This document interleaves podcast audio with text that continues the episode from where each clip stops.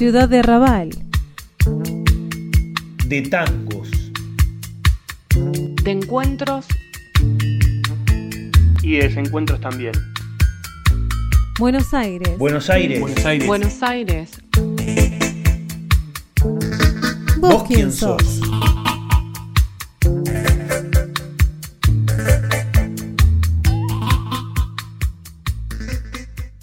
Por un lado está todo lo que tiene que ver con la administración financiera, por otro lado está lo que tiene que ver con ingresos tributarios, es decir, algunos incentivos este, que estamos previendo y algunas suspensiones de, ejecuciones. Por otro lado hay algo de compras y contrataciones y hay un último punto que tiene que ver con la contratación de personal o con los recursos humanos. Eh, y después hay algunas disposiciones generales que, que sé que alguna trajo alguna, algunas conversaciones que, que por ahí estaría bueno que, que lo charlemos también eh, en, el, en, el, transcurso de, de la reunión.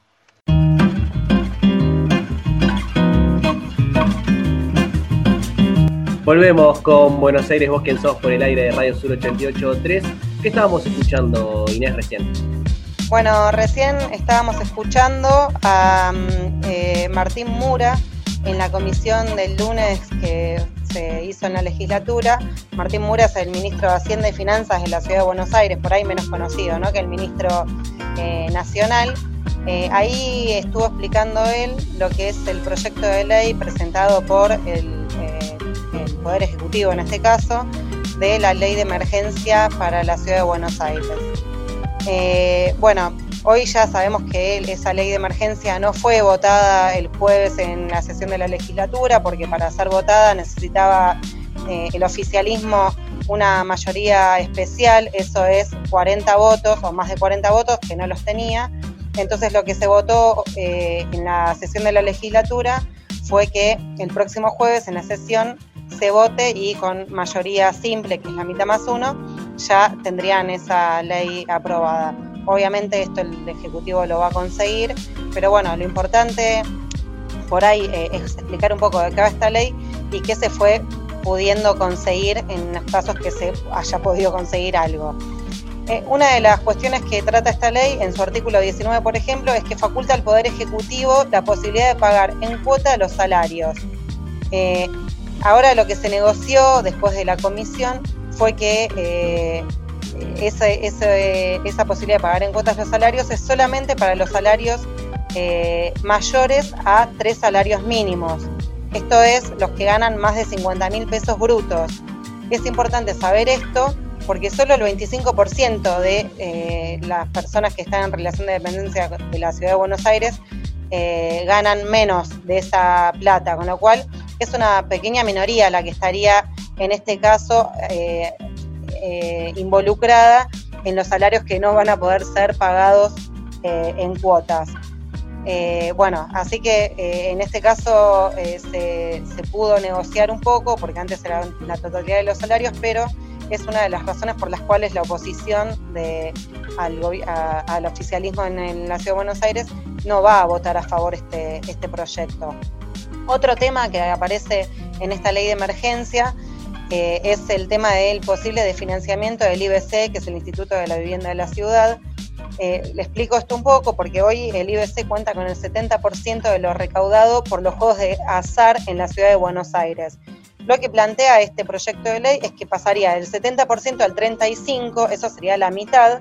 Pero ¿qué pasa? Explico esto breve, espero no enroscarme demasiado, pero el gobierno de la ciudad de Buenos Aires lo que dice es que eh, ahora lo que se recauda es el doble, porque el gobierno nacional está pasando el 100% de, la de lo recaudado en los, juegos de azar, con lo cual si se baja del 70% al 35%, en realidad en términos netos eh, se estaría recaudando lo mismo. O sea, hoy, para ser eh, concreto, se recaudan 2.000 millones de pesos para el IBC por eh, lo, que, lo que se recauda por los juegos de azar.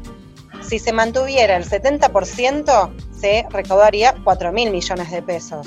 Pero se va a seguir recaudando 2 mil millones de pesos porque se va, a se va a recortar del 70% al 35%.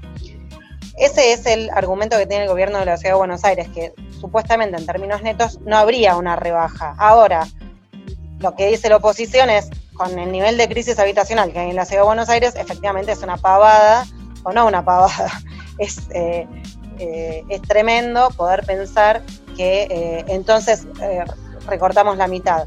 También el gobierno de la Ciudad de Buenos Aires lo que dice es que los otros 2 mil millones de pesos está pensado destinarlo a políticas sociales. Pero bueno, eso es palabras y a las palabras se las lleva el viento. No hay nada efectivamente eh, eh, escrito y, detallado acerca de eh, a dónde se va a destinar lo que se está reacomodando en esta ley de emergencia de la Ciudad de Buenos Aires. Otro de los puntos, sí, Fernando, decime. No, que te escuchaba hablar y me hacía acordar un poco, salvando las distancias, pero gobiernos similares al de la reta, pero en otros niveles, que es el de Chile, pensaba, y cómo a veces la pandemia para gobiernos liberales o bien las derechas, les viene a, como anillo al dedo para hacer un tipo de ajuste encubierto.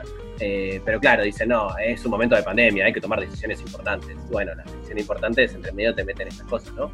Bueno, así como lo decís, otro de los puntos eh, con los cuales la oposición está eh, pensando, eh, pensando no, ya anticipó su voto en contra, es que va a eliminar toda bonificación salarial para el 2020.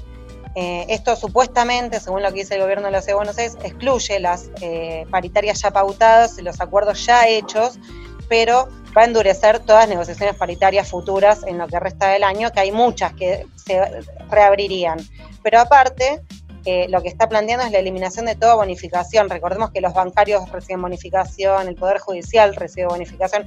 Hay un montón de trabajadores y trabajadoras que reciben bonificaciones a fin de año o a mitad de año.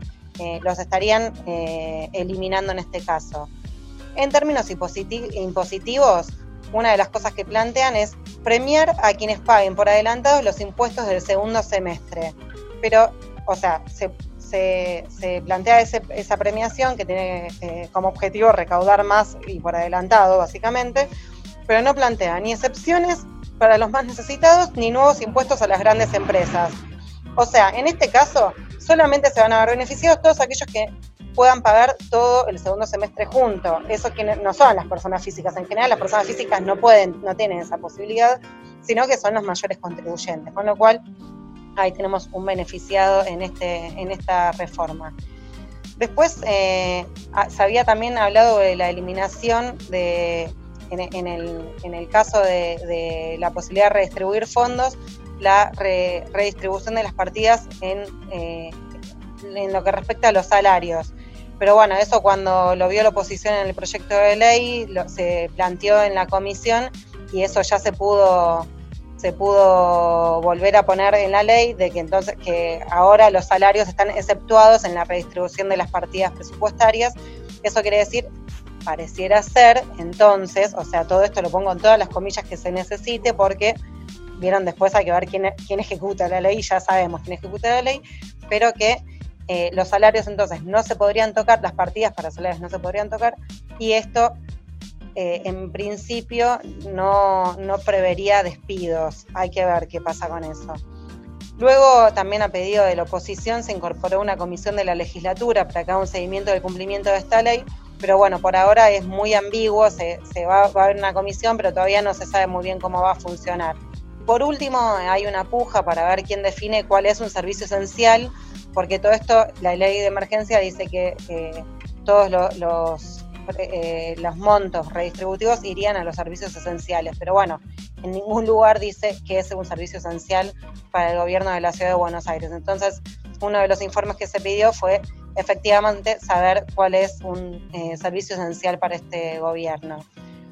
Eh, bueno, como se los decía al principio de este segmento, el proyecto finalmente se va a votar en la sesión de la semana que viene, porque hoy no consiguieron los 40 votos que necesitaban y bueno, y la semana que viene se votará con mayoría simple.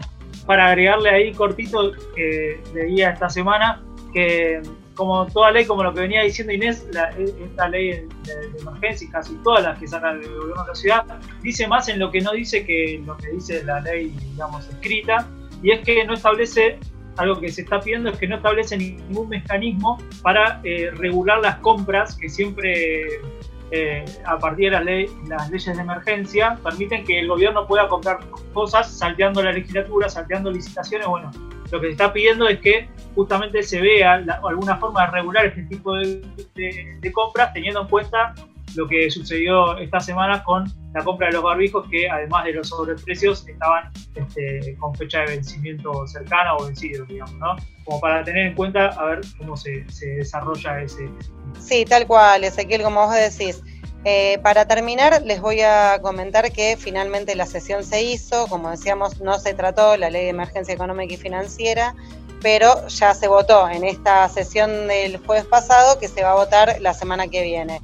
Otra de las leyes que se van a votar la semana que viene y es por ahí eh, lo que nos va a, guiar en lo que va a ser la producción del próximo programa es la modificación de la ley número 31, ley orgánica del Consejo de la Magistratura, y la ley 1903, que es la ley orgánica del Ministerio Público. Esto es presentado también por el jefe de gobierno y bueno, eh, se va a tratar la semana que viene. Ya la semana que viene nos meteremos en, ese, en esa en ese debate ¿no? que va a tener la legislatura y las comisiones en sí mismas. De las cosas que estaban planteadas para votar en la sesión del jueves pasado son varias, pero por ahí eh, las que nos interesa eh, poner la atención son unas que se aprobó a favor la resolución de pedir un informe referido a la adquisición de barbijos por parte del gobierno de la Ciudad Autónoma de Buenos Aires. Eh, esto se votó a favor, así que se va a tener caso de un informe se votó en contra de un proyecto que lo había presentado el FIT, que es de resolución que era para citar a la Comisión de Salud al jefe de gabinete Felipe Miguel para ser interpelado en relación a la compra de los barbijos y el alquiler del hotel eh, BA Central. Eh, esto se votó en contra eh, y bueno, es uno por ahí de los datos, ¿no? De, de votar en contra de la citación al al jefe, eh, al jefe de gabinete Felipe Miguel. Y bueno, para, eh, nada, para entender un poco de qué se trata en estas sesiones de la legislatura, se votaron eh, dos declaraciones de pesar por el fallecimiento de el negro Fontova, por un lado, y por el fallecimiento de Marcos Munstock, ¿no? del conocido de, de Lelutier. Así que eh, este tipo de cosas se votan en la legislatura, no se votaron, se votaron nueve cosas y dos son esos dos pesares, por ejemplo, y se votó en contra a la citación del jefe de gabinete. Y bueno, como decíamos entonces, eh, estaremos atentos y atentas a qué es lo que va a pasar en la próxima sesión de la legislatura. Con esto terminamos. Excelente, Inés Farina, con su informe de la legislatura. Ah, nos tenemos que ir acostumbrando entonces a estos informes de la legislatura, porque en parte el programa nos metemos de lleno en lo que pasa al interior del órgano legislativo porteño, que tiene estos ribetes. De, golpe, parte de las votaciones tienen que ver con esta situación y de golpe decís, pero ¿cómo? ¿No estamos discutiendo? Bueno, a veces va por ese lado la discusión política, evidentemente. Muchas gracias, Inés. Eh, nos vamos a, una tanda y después volvemos con más Buenos Aires. ¿Vos quién sos?